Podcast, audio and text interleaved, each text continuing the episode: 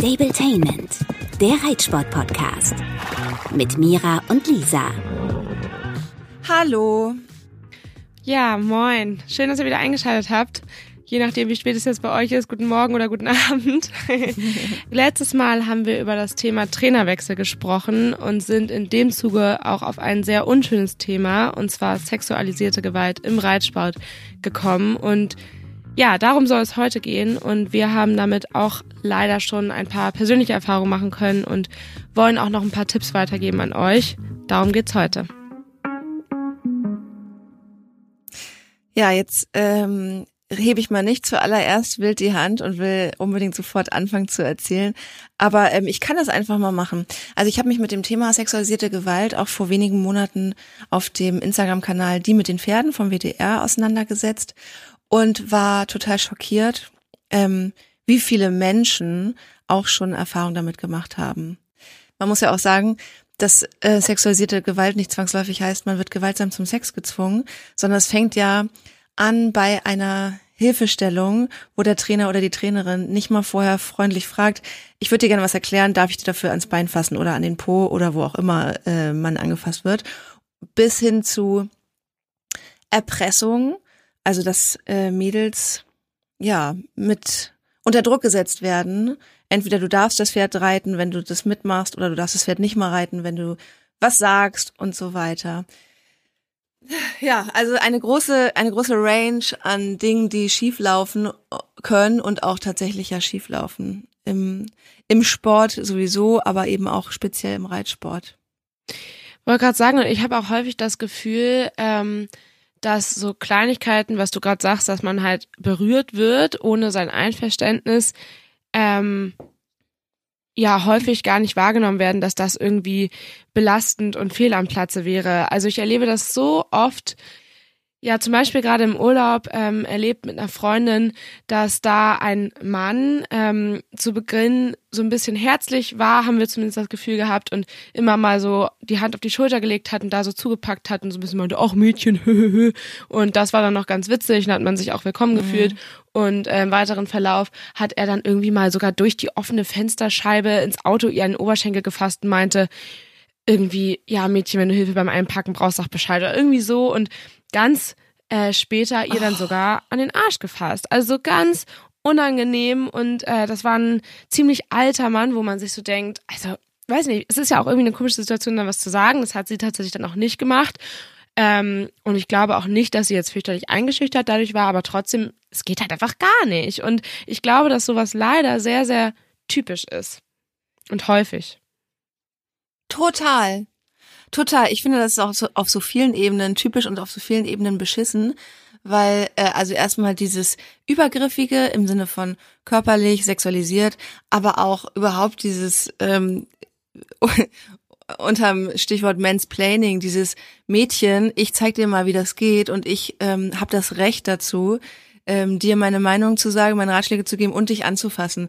Also ja, übelst und manchmal wünsche ich mir, dass man sich vorher schon stark macht für solche Situationen, dass man sich nämlich doch traut zu sagen, stopp, ich möchte das nicht. So, kannst du bitte die Hand wegnehmen oder nein, ich brauche deine Ratschläge nicht.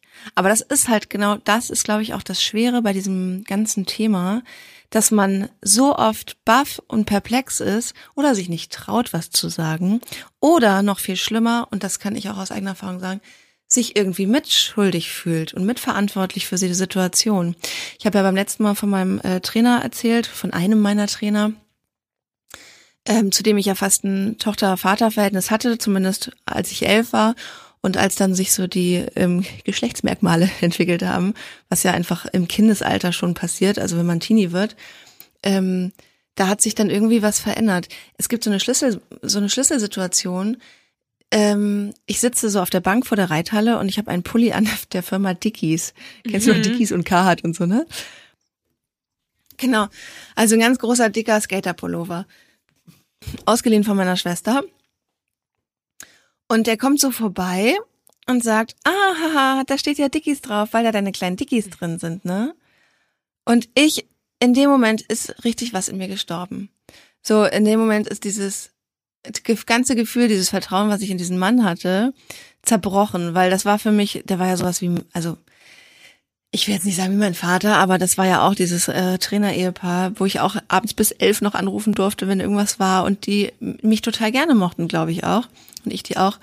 Und deswegen war es so doppelt schlimm, dass ich dachte, okay, der sieht mich einfach nicht mehr als äh, das kleine Mädchen, sondern jetzt als irgendwie etwas, was mit mit was zu tun hat, was ich selber noch gar nicht kenne. Und ähm, das hat mich ja, also ich meine, ich habe diesen Spruch ja bis heute nicht vergessen. Und er hat mich früher auch ganz gerne vor sich mal aufs Pferd gesetzt, also hochgezogen und dann vorne aufs Pferd gesetzt. Ich bin nie wieder dann zu ihm aufs Pferd, weil ich dann sofort, also das war halt dann, dann ab, ab dem Moment war das nicht mehr möglich und es wurde auch dann immer schlimmer. Also das fing noch an mit diesem vermeintlich blöden Spruch äh, und das ging ja richtig weit. Also es wurde auf den Po gehauen und als ich dann noch ein größerer Teenie war, ähm, wurde das auch unangenehmer und ähm, ich weiß noch, seine Frau war irgendwie mal auf Mallorca. Das war, war nie so, ne? Also die war nie, nie, nie, nie, nie weg. Aber irgendwie mit ihrer Mutter drei Tage auf Mallorca. Und hat er wirklich abends zu mir gesagt, ob ich ähm, mit zu ihm kommen will auf ein Glas Wein. Und ich dachte so, hä, ich bin doch erst 15 oder 14. Ich habe keinen Wein getrunken. Und wusste aber genau, was das heißen soll. Und also es wurde immer intensiver in diesen Gesprächen und ich, ich musste halt immer abends mit ihm nach Hause fahren, weil meine Mutter auch keinen Bock hatte, mich immer aus dem Start zu holen. Und ich habe diese Autofahrten gehasst. Das waren nur zehn Minuten. Ich habe mir dann, damals gab es dann gerade schon Handys. Wow, Mutti, Mutti erzählt von vor dem Krieg oder so.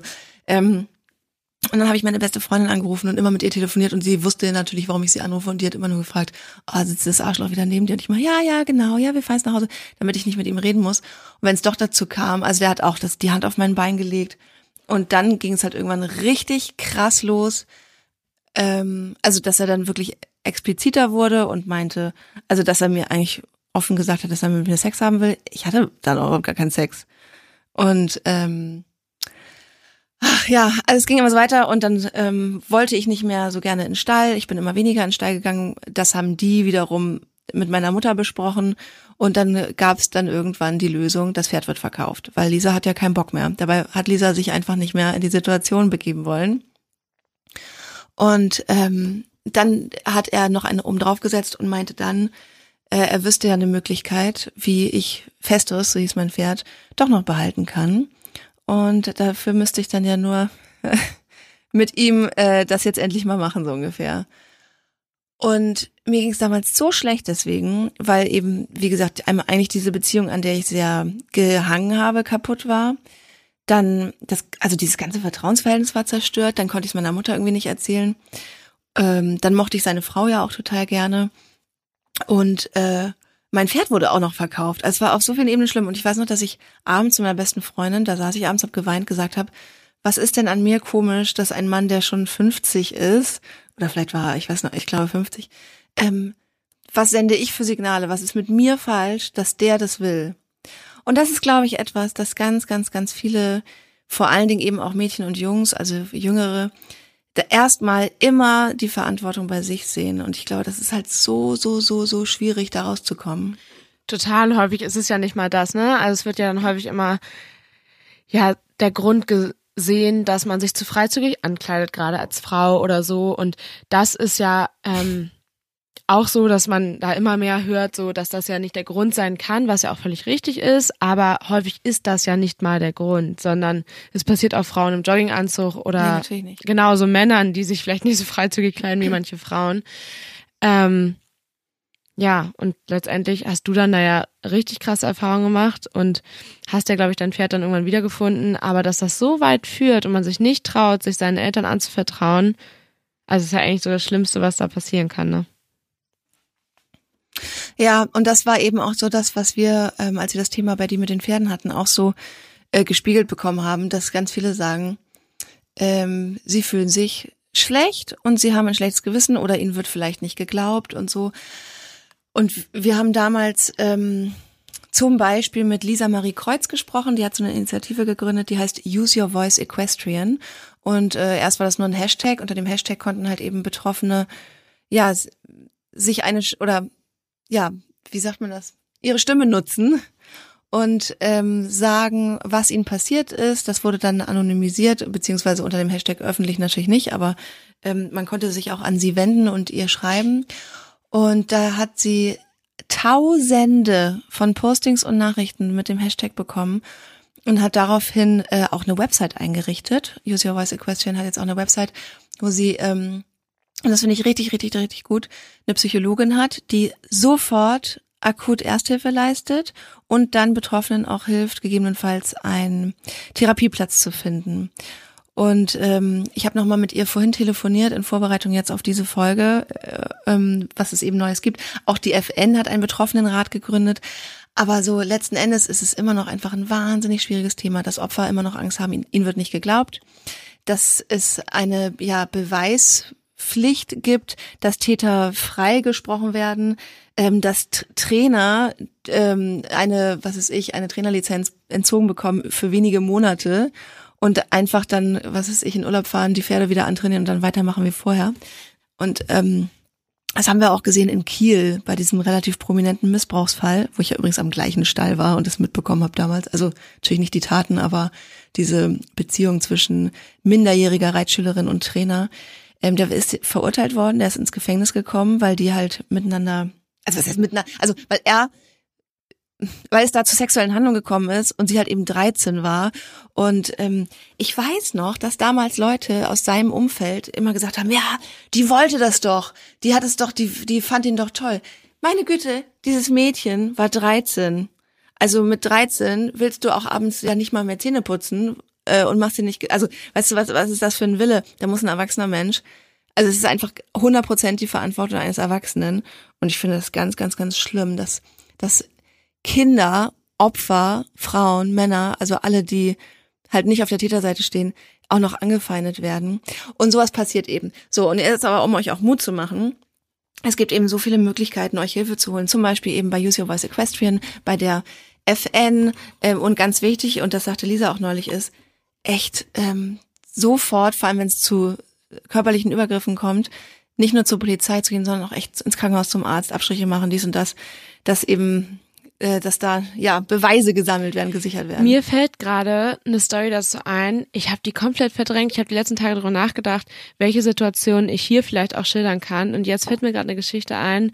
Da muss ich so auch so um die 12, 13 gewesen sein, ähm, die auch ziemlich krass war, aber tatsächlich ein positives Ende genommen hat. Ähm, ich versuche ein bisschen kurz zu erzählen, weil du die Geschichte, glaube ich, auch nicht kennst.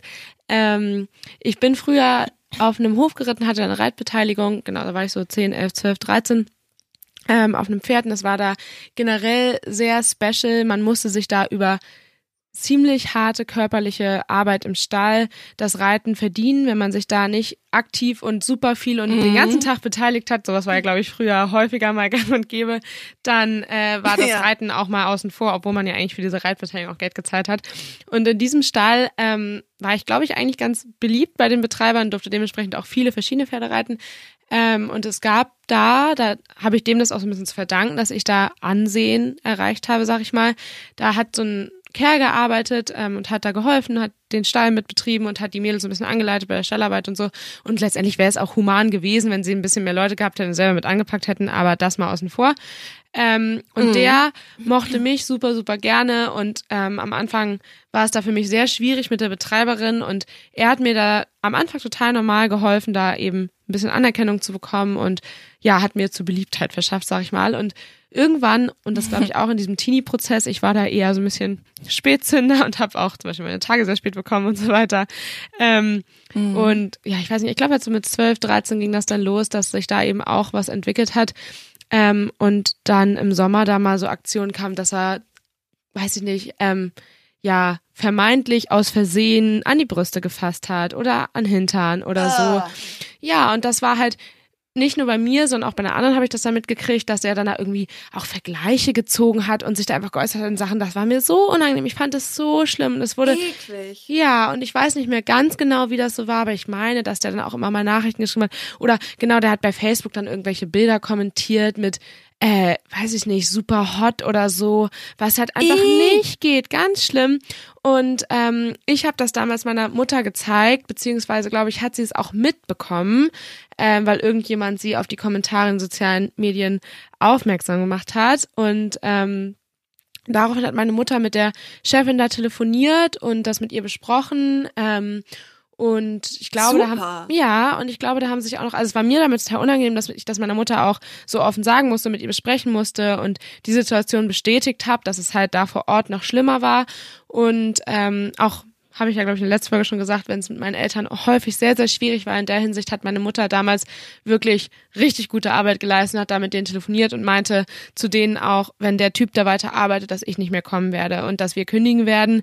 Ähm, was für mich natürlich total fatal war, weil ich fand das total schlimm und unangenehm, Mhm. aber für mich war in der Zeit der Stein natürlich, auch ohne eigenes Pferd, ja, mein Hauptlebensinhalt. Und tatsächlich kam es dann dazu, dass der Typ da entlassen wurde. Und ähm, Ey, geil. das Genau, ist halt, finde ich, ein sehr positives Beispiel. Daraufhin kamen halt manchmal noch ein paar böse Nachrichten von ihm, glaube ich. Ich weiß nicht mehr, ob direkt an mich, aber es war auf jeden Fall ein schwieriges Thema, aber es haben halt einige andere ähm, Mädels dann im Stall dann bestätigt, dass es häufig unangenehm mit dem war. Und ich glaube, das war für die Stallbetreiberin halt auch ein großer Schritt, aber die hatte selber auch damals zwar noch ein sehr kleines Kind, aber hat das wohl auch erkannt und vielleicht auch mitbekommen und sie hatte damit ja auch ihre Stallhilfe nicht mehr, ne? Aber ähm, das war auf jeden Fall ein ziemlich heftiger Schritt und das war dann halt auch ad hoc zu Ende. Und genau, das war eine ziemlich ähnliche Erfahrung, die du ja Mega. auch gemacht hast und die wäre mit Sicherheit auch schlimmer geworden. Aber weil da jemand den Mund aufgemacht hat oder es jemand mitbekommen hat, hat es dann auch Gott sei Dank ein Ende genommen. Ey, aber ich finde, da ist echt so viel Gutes passiert, also dass du es deiner Mutter sagen konntest, und dass deine Mutter sofort genau richtig reagiert hat, dass die Mhm. Stallbetreiberin richtig reagiert hat, weil ich glaube, die meisten hätten aus dieser Angst heraus, die du ja auch gespürt hast, nämlich, scheiße, ich verliere hier vielleicht ähm, meine, ja, mein Stallleben, das muss ich vielleicht aufgeben, äh, also sage ich lieber nix. Also es haben wahrscheinlich viele nichts gesagt, bevor da Mhm, Konsequenzen sind. mhm. Und das Schlimme ist, man hat ja oft auch ein gutes Verhältnis und möchte diese Menschen äh, nicht bloßstellen. Man schützt die dann, anstatt sich selber zu schützen. Ja.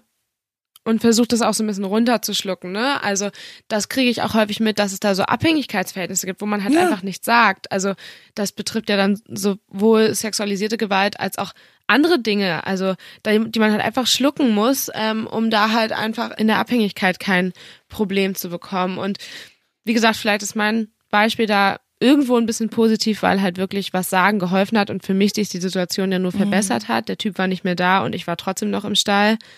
Aber das ist, glaube ich, leider nicht immer so. Ja, absolut. Absolut. Ich glaube, dass es tatsächlich oft eher das Gegenteil ist, dass viele ähm, in so einer starken Stallgemeinschaft, wo dann ein Gockel, ein Reitlehrer angehimmelt wird, ähm, dann eher Druck auf, auf einzelne Opfer gibt. Übrigens an dieser Stelle auch nochmal total wichtig, das ist natürlich keine pauschale, äh, kein pauschaler Angriff gegen ähm, Trainerinnen und Trainer. Also es gibt, glaube ich, einen Großteil der Trainer, die sich korrekt und gut verhalten und richtig verhalten und die auch vielleicht äh, durch solche Podcasts und durch diese Öffentlichkeit immer wieder sensibilisiert werden, eben nicht hinzufassen, auch wenn es überhaupt nicht mit Hintergedanken ist, sondern wirklich immer zu fragen, darf ich ähm, dir das zeigen oder sich vielleicht überlegen, kann ich es vielleicht auch anders, ohne jemanden anzufassen. Aber das sind so unterschiedliche Ebenen, ne? Einmal dieses ähm, Hilfestellung, Anfassen. Ich meine, beim Voltigieren zum Beispiel geht's ja fast gar nicht ohne Anfassen, würde ich jetzt mal sagen. Aber äh, dieses ähm, Einspruch und noch ein Spruch und dann mal ein Klaps auf den Arsch, das ist einfach, es ist einfach schlimm und es passiert. Ja, immer, immer wieder. Also ich hatte bestimmt noch drei, vier, fünf weitere Situationen. Zum Beispiel erinnere ich mich ganz genau, dass mir mal ähm, jemand im Stall auf den Hintern gehauen hat und meinte, komm, das schaffst du schon, so aufmunternd gemeint, wo ich mir denke, das hat nichts mit aufmuntern zu tun. Also. Fass, keine Ahnung, an die Schulter oder lass es komplett bleiben. Ja, selbst Aber, das, ja, genau. Also, Das heißt das, also überhaupt jemanden anzufassen, ungefragt, das geht einfach nicht. Ja, es ist so ein richtiges, ich glaube, es ist so ein richtiges Thema aus dem Sport beziehungsweise aus dem, aus dem Reitsport. Das passiert wirklich oft. Oder dass eben junge Mädels ähm, ihre Trainer anhimmeln oder junge Jungs ihre Trainerinnen. Das gibt's ja auf allen Ebenen. Ähm, und unter Erwachsenen gibt es natürlich auch. Ganz genau. Also dieser eine Reitlehrer da aus Kiel, also ich weiß noch, das war damals fast ein Witz, den alle gemacht haben. So nach dem Motto, hahaha, der legt immer erst die Töchter flach, dann die Mütter oder umgekehrt. Äh, weißt du, auch dieser Jargon im Reitsport ist ja oft so rau und so sexistisch oder sexualisiert. Und das war dann fast Wi- Witz irgendwie für alle, dass dieser Typ da mit offener Hose äh, durch den Reitstall geht, so ungefähr. Oh Gott, ja, okay, das habe ich nur so am Rande mitbekommen, ja. Echt ein schwieriges Thema, aber die Frage ist halt wirklich, wie man dann richtig reagiert. Also ich glaube, dass ich das immer ganz gut ja weggesteckt habe, was ja absolut eigentlich nicht richtig ist, aber das ähm, so ein bisschen von mir abprallen lassen habe, zum Beispiel halt so ein ja Klatscher auf den Po oder so, aber eigentlich ist es dann halt absolut richtig, irgendwas zu sagen. Also was ich dann halt gemacht habe, ist halt die Hände danach vor den Po halten und halt ähm, bewusst einen großen Schritt nach vorne gemacht habe, damit man zumindest vielleicht irgendwie dem anderen signalisiert, hey, das fand ich absolut kacke. Aber eigentlich wäre es richtig und wahrscheinlich auch notwendig, da den Mund aufzumachen. Aber das ist für einen selber ja auch eine absolut unangenehme Situation und deshalb finde ich, macht es das auch so schwierig, weshalb viele wahrscheinlich, genauso wie ich, das dann einfach so ein bisschen runterschlucken. Voll. Voll. Ja, ich, ich habe das gerade so bildlich vor mir, wie du dir die Hände vom Po hältst und Schritt wegmachst. Es ist, ähm, ja, es ist so der geringste, die geringste Form des Widerstandes. Aber einfach, also eine Psychologin hat uns auch damals im Interview gesagt, also man muss versuchen zu sagen, stopp, ich will das nicht. Das ist halt so, so, so schwer. Vor allem je jünger du bist oder je mehr du in der Abhängigkeit bist oder je mehr du den anderen auch eigentlich vielleicht magst. Jemand vor den Kopf zu stoßen. Ähm, man mhm. möchte ja dann irgendwie den anderen fast mehr schützen als sich selber. Und jemand vor den Kopf zu stoßen ist dann immer so wahnsinnig unangenehm. Aber ach, ich merke das auch jetzt wieder erst, ne, dass ich jetzt mit meinen 35 ähm, doch sage, wenn mir jemand meine Grenzen überschreitet. Es gibt da so jemanden, einen Angestellten in einem Reitstall, der ist halt, ähm, ich würde sagen, so ein bisschen in der Entwicklung noch so ein bisschen zurück. Also der ist, ich würde sagen, im Kopf so ein bisschen wie ein Zehnjähriger, ist aber ein erwachsener Mann. Und der ist ganz süß und möchte einen immer massieren. Also er kommt immer an und kneift einem in die Schultern und so. Und ich kriege das immer so um mich herum mit, dass alle sagen, ah, haha, ja, haha, danke. Und ähm, ich habe es auch ein, zwei Mal gesagt, haha, ja, danke. Und dann habe ich letztes Mal gesagt, na, ich möchte das nicht. So, und das war völlig in Ordnung. Und ähm, das ist aber immer schwer, wenn man das Gefühl hat, äh, gerade wenn man denkt auch noch, jemand hat keine Hintergedanken, was ja wirklich seltenst der Fall ist, in dem Fall ist es aber so, ist immer noch schwer, das zu sagen. Aber wenn äh, wirklich Menschen wirklich bewusst versuchen, ihre Position auszunutzen, gerade diese Trainer oder schutzbefohlenen Verhältnisse auszunutzen. Ja, also wirklich eigene Grenzen ganz klar abstecken, aber es ist halt sau schwer.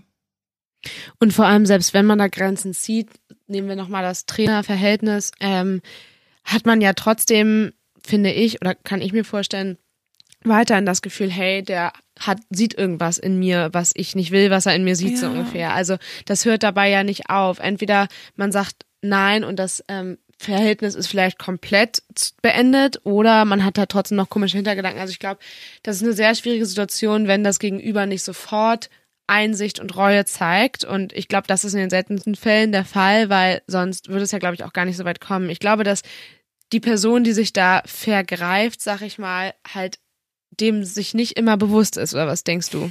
Ja, und das ist halt diese, das ist ja schon fast so eine, so eine Art Unschuldsvermutung, dass man denkt, ach, der meint das ja nicht so, der Arme.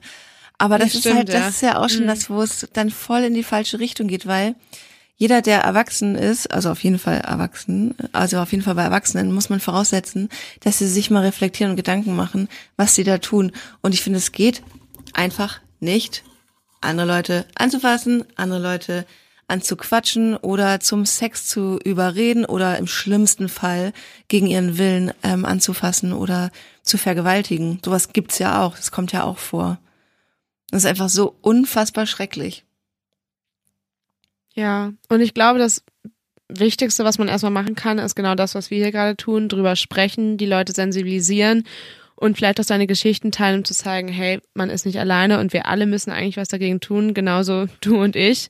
Mhm. Ähm, und wir haben uns hier auch überlegt, dass wir super gerne auch eure Geschichten hören würden. Wenn ihr das möchtet, könnt ihr uns gerne dazu schreiben. Und ähm, wir würden auch gerne in einer weiteren Folge darüber sprechen mhm. und da vielleicht dann im Vorfeld mit einer Psychologin eure Fragen und Geschichten besprechen, um ja da vielleicht noch mal ein paar bessere Tipps zu geben, als wir es hier können. Ja und vor allem auch noch mal ähm, in den Show Notes schreiben wir euch auch noch mal auf, ähm, an wen ihr euch wenden könnt, wenn ihr Hilfe braucht. Also Innocence in Danger ist auf jeden Fall eine gute Anlaufstelle. Äh, Nina, das Sorgentelefon ähm, da bekommt ihr übrigens auch Prozesshilfe, wenn es wirklich so weit kommen sollte.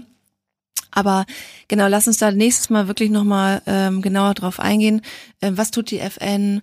Äh, vielleicht mit Lisa von Use Your Voice Equestrian vielleicht nochmal sprechen. Die ist auch echt super, was das Thema angeht. Die, die ist so gut vernetzt. Also an die könnt ihr euch auch jederzeit wenden. Habe ich mir eben nochmal sagen lassen. Ähm, auf deren Website gehen. Ähm, ja, und weiterhin irgendwie laut sein, beziehungsweise Dinge, die euch nicht gefallen, die nicht in Ordnung sind oder wo ihr auch einfach nur mal ein komisches Gefühl habt, nicht ähm, auf sich beruhen zu lassen und nicht zu denken, das gehört so oder ihr seid schuld oder irgendwas ist mit euch komisch, denn nicht ihr seid komisch, sondern ein anderer Mensch, der eure Grenzen nicht sieht, nicht akzeptiert und permanent überschreitet, mit dem ist was nicht in Ordnung und da muss man was gegen tun. Auf jeden Fall, genau. Also, wenn ihr mögt, schreibt uns gerne eure Stories, natürlich anonym und wir werden die auch nicht genau so hier besprechen, aber das halt für die nächste Folge nutzen und daraus halt Fragen und Antworten entwickeln für euch. Ja, das Ganze könnt ihr am liebsten über Stablementainment bei Instagram machen.